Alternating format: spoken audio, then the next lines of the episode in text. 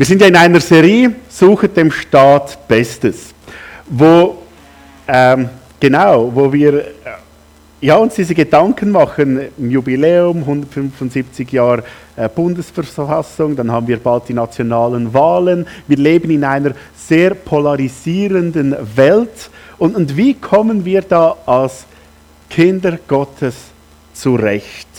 Und vor zwei Wochen versuchte ich, den Boden ein bisschen zu legen, was wir Christen eigentlich glauben, was ein Christ ausmacht.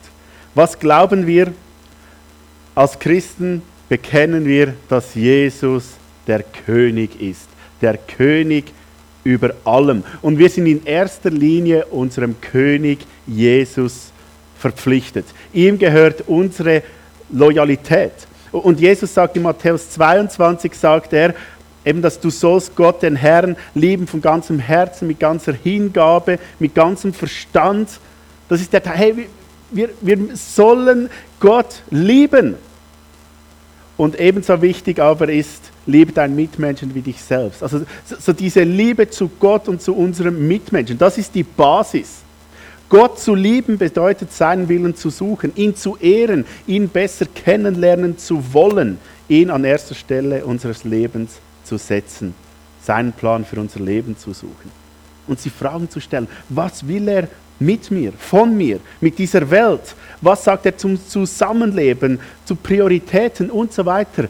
Gott zu suchen.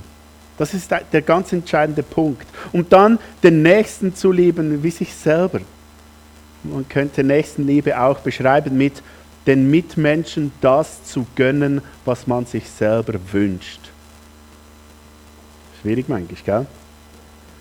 Zugestehen, dass sie auch liebenswert sind. Ja, sogar dein Nachbar. Ja, auch er ist im Ebenbild Gottes geschaffen. Und, und, wir haben dann geredet, äh, ja, es gibt manchmal, also es war dann in der Cafeteria ein spannendes Gespräch, wer ist liebenswert? Und, wie arrogant ist es, dass ich bestimme, welcher Mensch liebenswert ist und welcher nicht.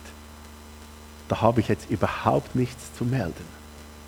Ja, vielleicht haben sie schwierigen Charakter, aber jeder Mensch ist es wert, geliebt zu werden weil er im Ebenbild Gottes geschaffen worden ist. Und auch für diese Person ist Jesus am Kreuz gestorben. Also unsere Loyalität gehört Jesus. Okay. Hauptsache, wie singt der Guido? Also nicht der, der andere, äh, piep, piep, piep, Hauptsache wir haben uns lieb. Irgend so etwas. Ähm, dann ist alles gut. Nein, Vielleicht hast du gemerkt, äh, dass sogar auch in dieser Kirche nicht alles gut ist, dass in dieser Welt nicht alles okay ist.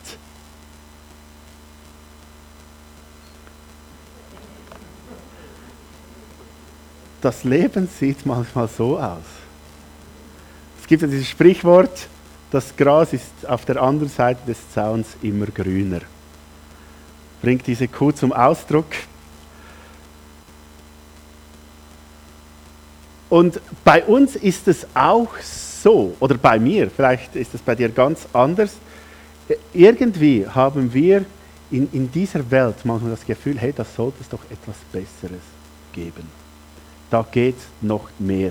Irgendwie, irgendetwas fehlt. Und ich, ich will heute mit euch ein bisschen eine Bestandesaufnahme machen, warum wir uns so verhalten.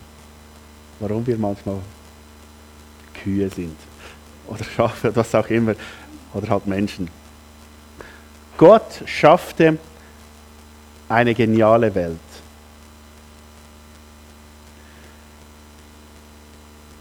Ganz am Anfang der Bibel lesen wir ja diese Geschichte. Gell? Gott schuf Himmel und Erde. Er, er schafft alles, was es gibt. Und etwas vom Ersten, was den Menschen beschreibt, ist, wisst ihr was? Der Mensch will sich über Gott erheben. Der Mensch ist, lässt sich verführen, ist von dieser Frucht. Ähm, ja, und weil sich über Gott erheben will. Und da geht irgendetwas in die Brüche.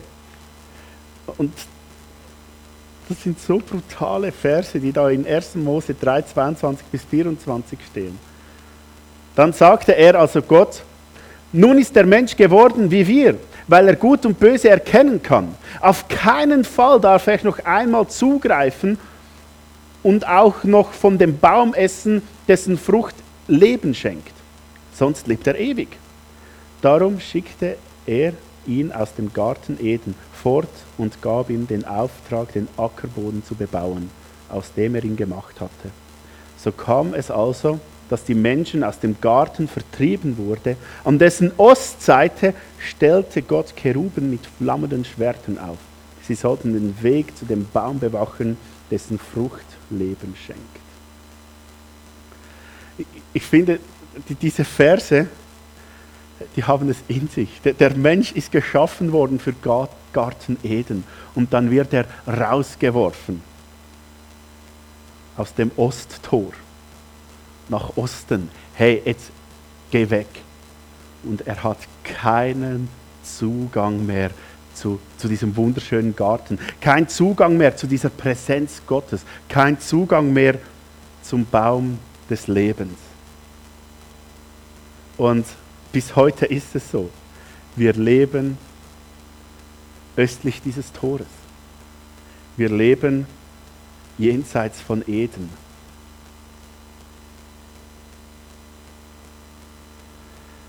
Und das ist ein großes Problem. Wir leben in einem ewigen sündigen, oder wir leben ein sündiges Leben, das nicht kompatibel mit Gott ist. Und, und der Mensch, das ist das Krasse, der Mensch ist ja für Gott geschaffen und der Mensch zieht es immer metaphorisch westwärts. Wir wollen zurück an diesen Ort. Und diese Geschichte leben wir. Wir leben eine Geschichte, wo wir östlich von Eden sind, jenseits von Eden und wollen irgendwie zurück. Jenseits von Eden. Sagt irgendjemand etwas, dieser Titel? Was? Ein Film? Genau, das ist ein Film. Ein neuer, äh, 1955. Ähm, genau, äh, entstammt von einem Roman von John Steinbeck, der ihn äh, 1950 geschrieben hat. Da rollt er die Geschichte auf ähm, es geht um eine Familiendynastie über drei Generationen. Und es ist so ein, ein ewiger Kampf zwischen Gut und Böse. Und es hat immer mit Zwillingen zu tun, äh, Geschwister, die immer ein A im Namen haben und ein C. A steht für Abel und C steht für Kain. Also immer ein, ein, ein guter und eine schlechte Person. Und das ist in diesen drei Generationen ein ständiges Hin und Her, ein Konflikt zwischen Gut und Böse, ähm, gefüllt mit dieser Sehnsucht nach dem gelobten Land. Oder die Geschichte spielt äh, Anfangs oder Ende 19., Anfang 20. Jahrhundert in, in Amerika so diese Sehnsucht, hey, wir schaffen es irgendwie, dieser amerikanische Traum, wir, wir können uns etwas erbauen wir kommen irgendwie zurück nach Eden oder dieser Wunsch. Und das Spannende ist, das Buch wurde von Literaturkritikern äh, ein bisschen verrupft.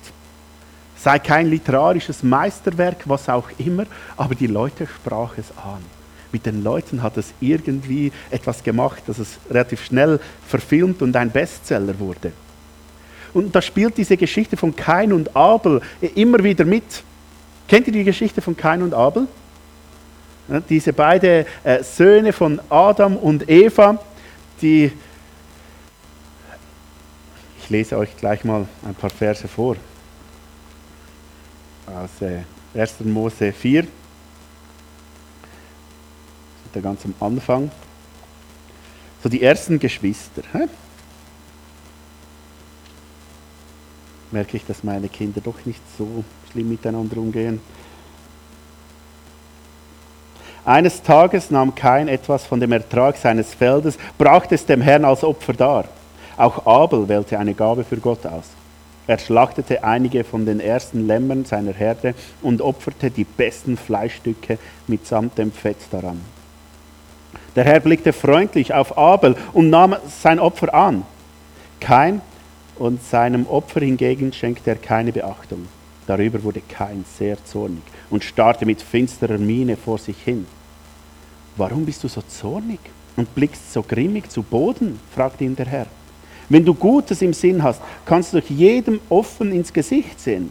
Wenn du jedoch Böses planst, dann lauert die Sünde schon vor deiner Tür. Sie will dich zu Fall bringen, du aber beherrsche sie. Kein forderte seinen Bruder auf, komm, wir gehen zusammen auf das Feld. Als sie dort ankamen, fiel er über Abel her und schlug ihn tot. Das ist die, die erste zwischenmenschliche Geschichte, die erzählt wird, östlich von Eden. Und sie, sie sind nicht zufrieden, irgendetwas stimmt nicht. Äh, sie haben die Beziehung zu Gott verloren und seit diesem Moment, wo Gott Adam und Eva aus dem Garten Eden geschmissen hat, seitdem sie ausgeschafft wurden, wiederholt sich die Geschichte immer und immer wieder. Wir sind östlich von Eden. Und dieser John Steinbeck sagte mal, wir haben nur eine Geschichte. Alle Romane, alle Gedichte sind begründet auf dem nie endenden Wettstreit in uns zwischen Gut und Böse. Wir stehen im Konflikt und, wir sehnen uns nach wir sehnen uns nach Eden. Und in den meisten Filmen Geschichten geht es immer wieder um das Gleiche. Habt ihr es gemerkt? Es ist etwas kaputt was wiederhergestellt werden muss. Es ist ständig das Gleiche. Egal ob Herr der Ringe, Aschenbrödel, Romeo und Julia oder ja sogar Barbie. Bei allen ist irgendetwas etwas kaputt, nicht so wie es sein sollte und man sehnt sich nach. Hast du Barbie auch gesehen? Nicht? Ich auch nicht. Okay. Ähm, äh, sehnt sich, man sehnt sich nach dem. Man sehnt sich danach. Man sehnt sich nach Eden und wir wissen, wir gehören eigentlich dahin. Okay, warum sage ich das? Was hat das jetzt mit Politik und so zu tun? Es ist nicht nur in der Literatur, dass sich dieses, diesem Drama bedient, sondern es ist auch ein, ein Narrativ oder eine Geschichte, die die Gesellschaft erzählt. Es ist die Geschichte, die auch die Politik erzählt. Die ganze Welt erzählt davon. Viele erzählen die gleiche Geschichte. Die Welt, die Natur, die Gesellschaft, die Wirtschaft ist kaputt. Und wenn ihr uns wieder wählt, dann werden wir das wiederherstellen. Wir erschaffen eine Welt. Eine Welt, die für alle gut und für alle, äh, wir schaffen ein neues Eden. Das ist die Versprechen, die gemacht werden. Ich weiß nicht, ob ihr, äh, lest mal das Amtsblättli oder den Nidwaldner Blitz. Hm? Bezahlbarer Wohnraum. Hey, wenn wir das Problem gelöst haben, dann ist alles gut. Oder die Landwirtschaft ah, hat keine Zukunft mehr. Wenn ihr uns wählt, dann schauen wir, dass es gut kommt. Äh, Altersvorsorge in Schieflage. Ein riesiges Problem. Hey, wenn ihr uns wählt, wir lösen es. Und dann, ja, kann man auch noch den Ausländern für alles die Schuld geben. Hey, wenn wir das endlich stoppen, dann kommt es gut. Habt ihr gesehen, die, wisst ihr eh alle, von wem das, das ist, äh, das Extrablatt, diese gute Zeitung, je nachdem. Ähm, nein. Ähm, auf der Frontseite, das fand ich so spannend, die kommunizieren genau das. Wir haben das, das ist böse, das ist schlecht. Und wenn ihr uns wählt, oh, dann sind wir wieder in Eden. Dann ist wieder alles gut. Hey, und schaut mal die Wahlversprechen der, der Leute. Ähm, ich war diese Woche in, äh, mit dem Zug unterwegs. Ähm, diese Plakate. Alle versprechen irgendwie Eden. Alle versprechen, wenn ihr uns wählt, dann kommt es gut. Wir müssen irgendetwas flicken. Und diese Geschichte, dieses Narrativ wird immer und immer wieder erzählt. Weißt du warum? Weil es in uns eine Sehnsucht weckt. Wir haben die Sehnsucht danach. Wir alle wissen, irgendetwas ist kaputt. Und irgendetwas stimmt nicht und wir haben Sehnsucht nach Eden. Aber die Frage ist, wie füllen wir diese Sehnsucht? Wer kann uns diese Sehnsucht stillen? Und, und wie ist es möglich, nach Eden zu gelangen? Das ist die riesige Frage. Man könnte es auch, ein bisschen frommer ausgedrückt, Erlösung nennen. Wir sehnen uns das danach. Paulus schreibt es im Römerbrief, Kapitel 8, Verse 20 bis 23. Ohne eigenes Verschulden sind alle Geschöpfe der Vergänglichkeit ausgeliefert, weil Gott es so bestimmt hat. Aber er hat ihnen diese Hoffnung gegeben, dass sie zusammen mit den Kindern Gottes einmal von dem Tod und Vergänglichkeit erlöst und zu einem neuen, herrlichen Leben befreit werden. Wir wissen ja, dass die gesamte Schöpfung jetzt noch leidet und stöhnt wie eine Frau in den Geburtswehen. Aber auch wir selbst, denen Gott bereits jetzt seinen Geist als Anfang des neuen Lebens gegeben hat, seufzen in unserem Inneren. Denn wir warten voller Sehnsucht darauf, dass Gott uns als seine Kinder zu sich nimmt und auch unseren Körper vor aller Vergänglichkeit befreit.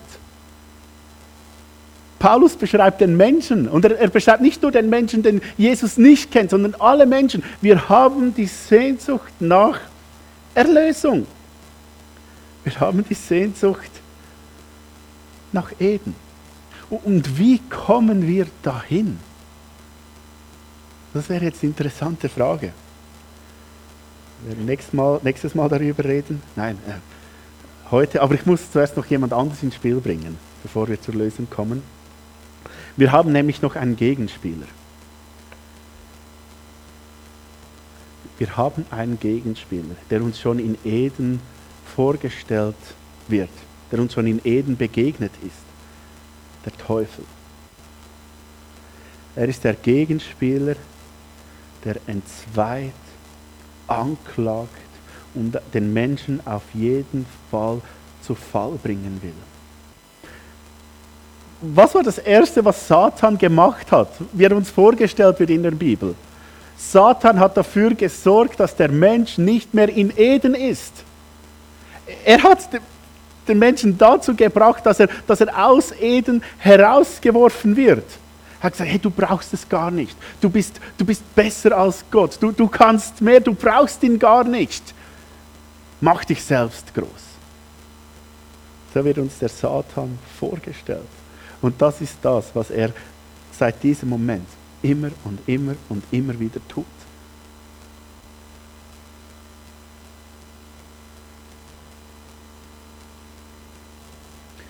Da heißt es im Vers 2, wird vom, ich lese das Ganze, das schreibt Paulus zu den Christen, auch euch hat er auferweckt, die ihr tot wart in euren Vergehungen und Sünden, in denen ihr einst wandelt gemäß dem Zeitlauf dieser Zeit, gemäß dem Fürsten der Macht der Luft des Geistes, der jetzt in den Söhnen des Ungehorsams wirkt. Er sagt, ihr seid erlöst worden vom, vom Satan, der ungehorsam gegenüber Gott wirkt. Und weiter, das ist bevor Jesus ähm, gekreuzigt wird, ich habe nicht mehr viel Zeit mit euch zu reden, denn der Teufel, der Herrscher dieser Welt, hat sich schon auf den Weg gemacht. Wir leben in einer Welt, die vom Teufel ständig verführt wird, das Schlechte zu wählen oder etwas anderes als Gott zu wählen.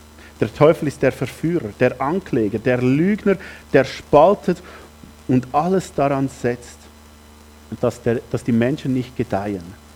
Er ist der, der verblendet. Er ist der, der bei Menschen schlechte Sachen als etwas Gutes darstellt. Und Gutes als etwas Schlechtes. Er ist der Verdreher. Er, Ziel von Satan ist, er will den Menschen möglichst weit weg von Gott und seinem Reich halten, weil er dann den größten Einfluss auf sie hat. Und wenn ich in die Politik schaue,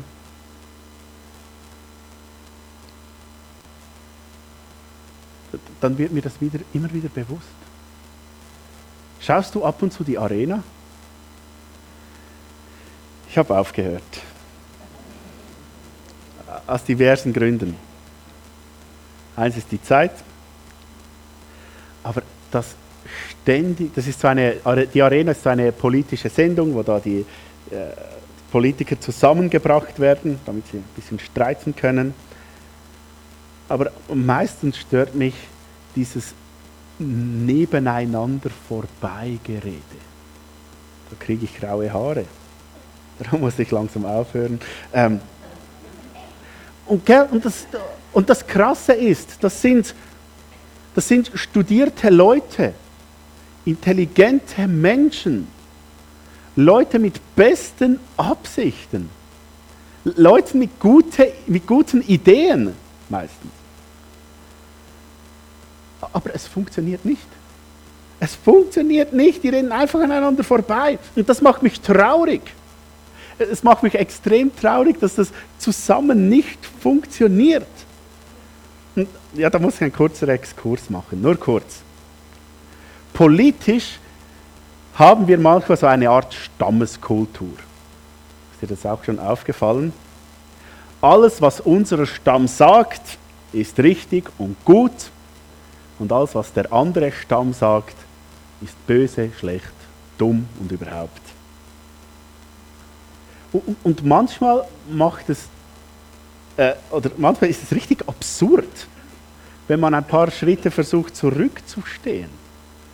Ähm, ich will nicht politisieren oder so, aber eines der Dinge, da ich, vielleicht kann es mir nachher jemand von euch erklären, während dem Kaffee oder so, was ich nicht verstehe, ähm, oder was das Ganze ein bisschen mir hervorgebracht hat, ähm, die Thematik Waffenlieferung in die Ukraine.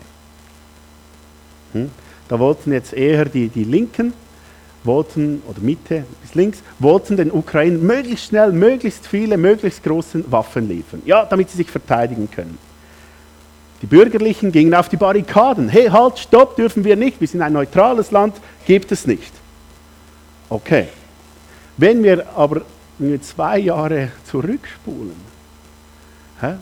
Mitte, links immer, hey, wir dürfen keine Waffen exportieren und so weiter, wir dürfen keine Menschen verletzen. Und die Bürgerlichen, ah doch, Neutralität, wir dürfen allen Menschen, nein, nicht allen, aber äh, vielen Leuten Waffen liefern. Wir dürfen auch den Deutschen, die in Afghanistan Krieg führen, dürfen wir Waffen liefern. Das ist kein Problem. Also, so dass, ähm, Einmal darf man, einmal darf man nicht. Und es ist, ich glaube, das hat mit der Stammeskultur zu tun. Die anderen wollen das, dem sind wir dagegen. Vielleicht geht es auch noch tiefer. Aber von außen denke ich, ah, es, es wirkt irgendwie absurd. Und bei vielen Sachen ist es so, man hat das Gefühl, jemand hat eine gute Idee, oh nein, wenn es von diesem Lager kommt, dann ist es eh schlecht. Und wir kategorisieren. Furchtbar habe auch einen Hang dazu, zu schubladisieren. Ist vieles einfacher. Aber hey, es funktioniert einfach nicht. Wir haben ganze Schubladensysteme. Wir haben die, die, die Schwurbler, die Feministen oder Feministinnen, Genau, mit so Sternchen und so. Die Rechten, die Antifeministen, die Linken, die Evangelikalen, die Liberalen, die, die Geschlossenen, die Putin-Versteher, die, alles zusammen. Gell? Wir schubladisieren so schnell. Okay, du gehörst da dazu, gut, dann rede ich nicht mit dir. Ah, du bist ein von denen, gut, ähm, du hast eh nichts zu melden. Hey, furchtbar, ich, ich reg mich auf. Ähm, wir, und ich glaube, das ist genau das, was, was Satan auch in uns hervorwirft, diese, diese Entzweiung. Familien, die auseinandergerissen werden, weil man verschiedene Meinungen hat, weil man sich so in, in Lager ähm, begibt. Es gibt Leute, die lesen nur noch die WOTS, andere nur noch die Weltwoche. Irgendwie, hey, wir finden wie keinen Mittelweg mehr.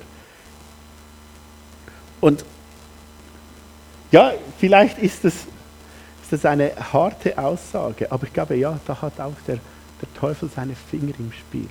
Er ist der Entzweier.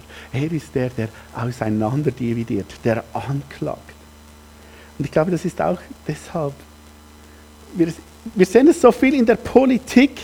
In Epheser 2,2 haben wir gelesen, der Fürst der Welt wirkt ungehorsam. Und ich weiß, es ist eine mega heikle Aussage, die ich jetzt mache. Hat mich einiges gekostet, sie aufzuschreiben und jetzt auch zu sagen. Ich will niemanden verteufeln oder dämonisieren oder so. Aber wenn wir zurück nach Eden gehen wollen, weil wir ja dieses, äh, dieses Bedürfnis haben, ist diese Verführung da, ohne Gott etwas Besseres haben zu wollen. Wir wollen es ohne Gott machen und das führt automatisch zur Sünde und in den Abgrund. Und ich glaube, das führt auch irgendwie in den, in den Dienst Satans das, das, das führt dazu, dass wir Satan nacheifern. Das führt dazu, dass wir ihm auf den Leim gehen, dass wir von ihm, von ihm verführt werden. Das ist sein Plan. Das ist sein Plan. Die Welt, den Menschen an den Punkt zu bringen, wo sie meinen, dass sie Gott gar nicht brauchen. Und wenn ich unsere Gesellschaft sehe, wir sind nicht weit davon entfernt. Er will uns an den Punkt bringen, wo wir das Gefühl haben, wir brauchen ihn gar nicht. Das war von Anfang an sein Plan bei Eva und Adam. Das Versprechen, ihr werdet sein wie Gott. Wir brauchen keinen Gott.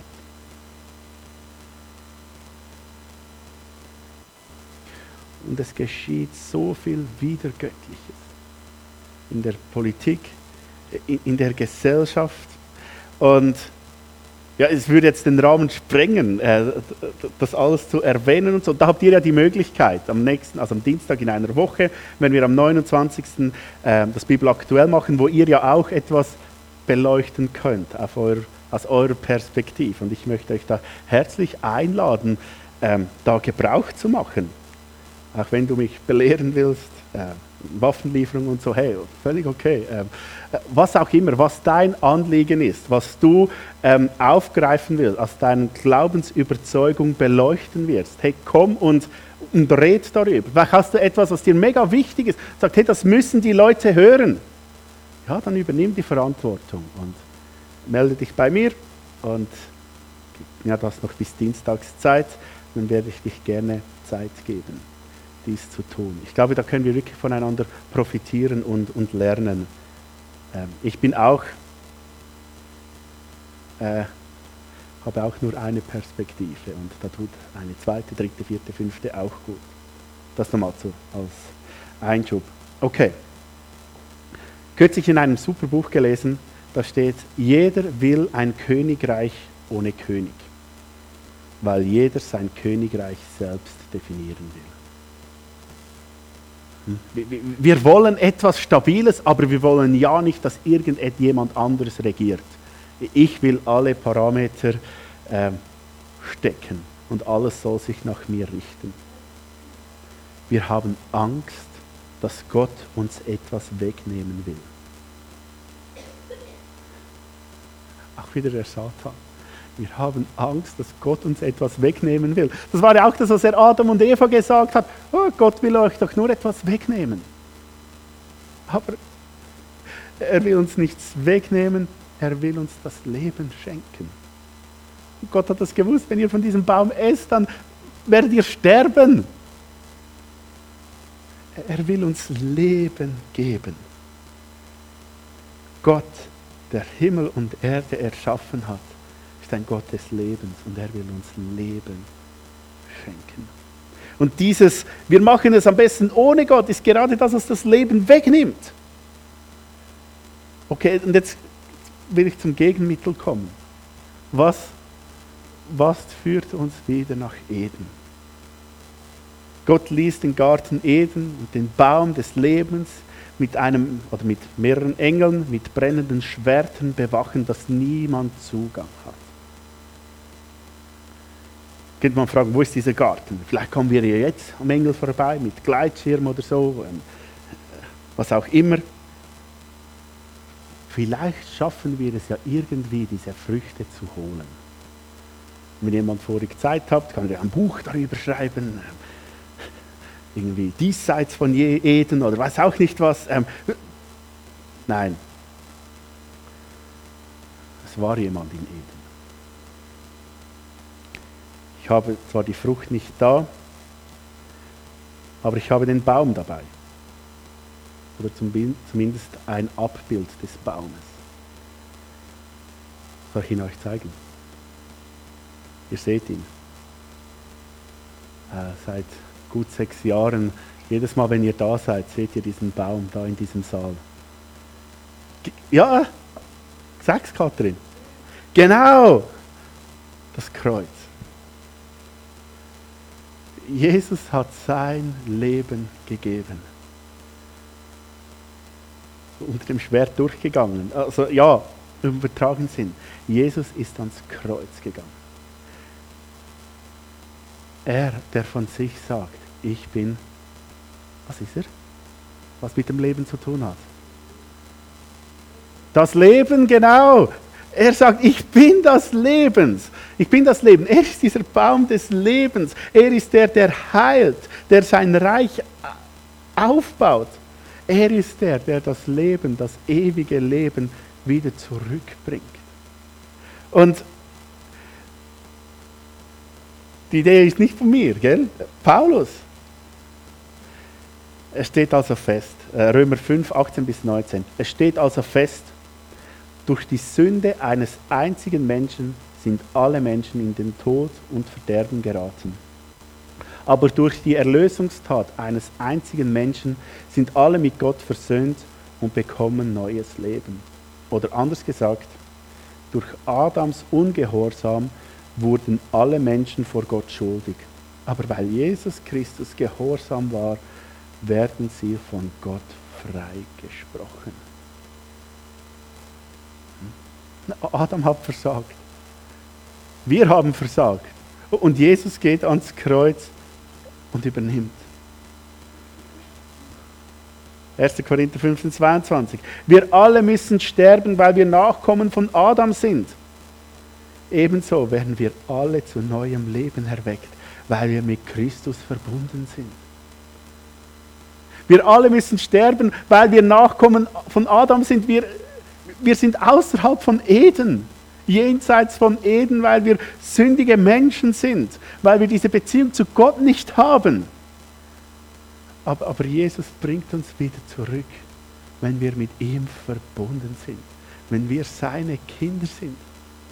Jesus hat bezahlt und dem Leben wieder Sinn gegeben. Jesus hat sich zum, zum König gemacht über der ganzen Welt. Und wenn wir ihm unser Leben schenken, gehören wir zu seinem Königreich. Gehören wir wieder, wir gehören zu Eden. Wir haben, es, wir haben es noch nicht ganz, gell? Das Absolute kommt noch, wenn er wieder zurückkommt. Aber wir sind Teil davon.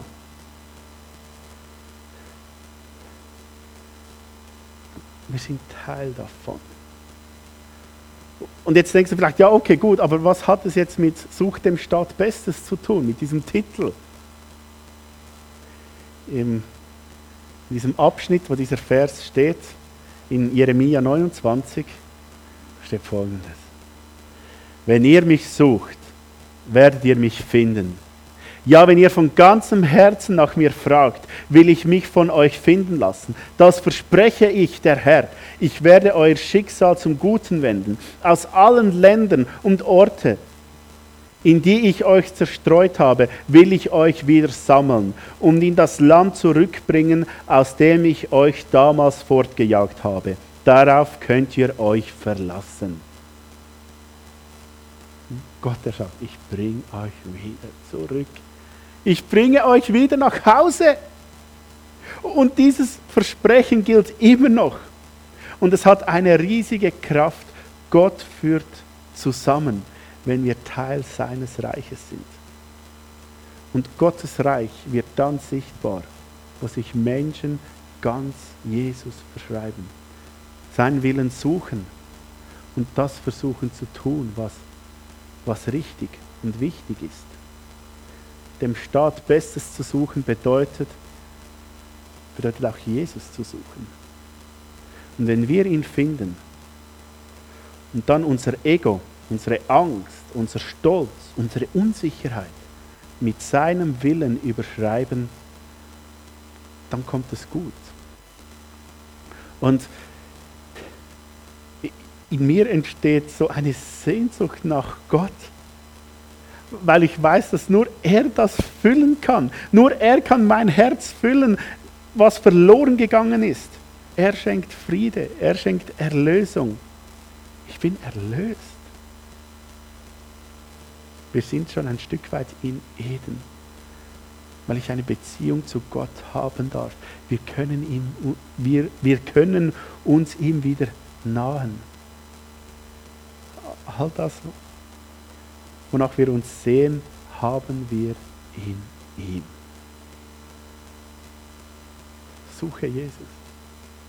Und heute haben wir Dank, Buß und Betttag. Ähm, ich auch schon per Mail informiert und so. Wir werden ja heute das, das Opfer für den Verband FWG einnehmen, aber ich glaube, ich will nicht den Dankbuß und Betttag auf das reduzieren, dass wir eine Geldsammlung machen, sondern dass wir wirklich Dank, Buß und Bete, Beten praktizieren hier. Und ich will äh, aufrufen, dass wir miteinander beten, dass wir Gott danken für das, was er für uns getan hat, für sein Opfer am Kreuz, dass wir vielleicht auch Buße tun für das, was wir nicht gut machen, wo wir versagt haben. Und dass wir beten für Menschen, dass sie Jesus kennenlernen können, dass Jesus ihre Sehnsucht nach Eden stillen kann. Lasst uns zusammen beten, eine Gebetszeit machen und anschließend werden wir noch ein Lied miteinander singen. Jesus, ich möchte dir Danke sagen für all das, was du für uns da hast. Danke, hast du uns erlöst, hast du uns befreit und schenkst du uns wieder Nähe, schenkst du uns Liebe. Danke, ist das möglich durch deinen Tod am Kreuz. Und danke, dürfen wir in deinem Reich sein, dürfen wir dich lieben, bist du uns einfach näher. Amen.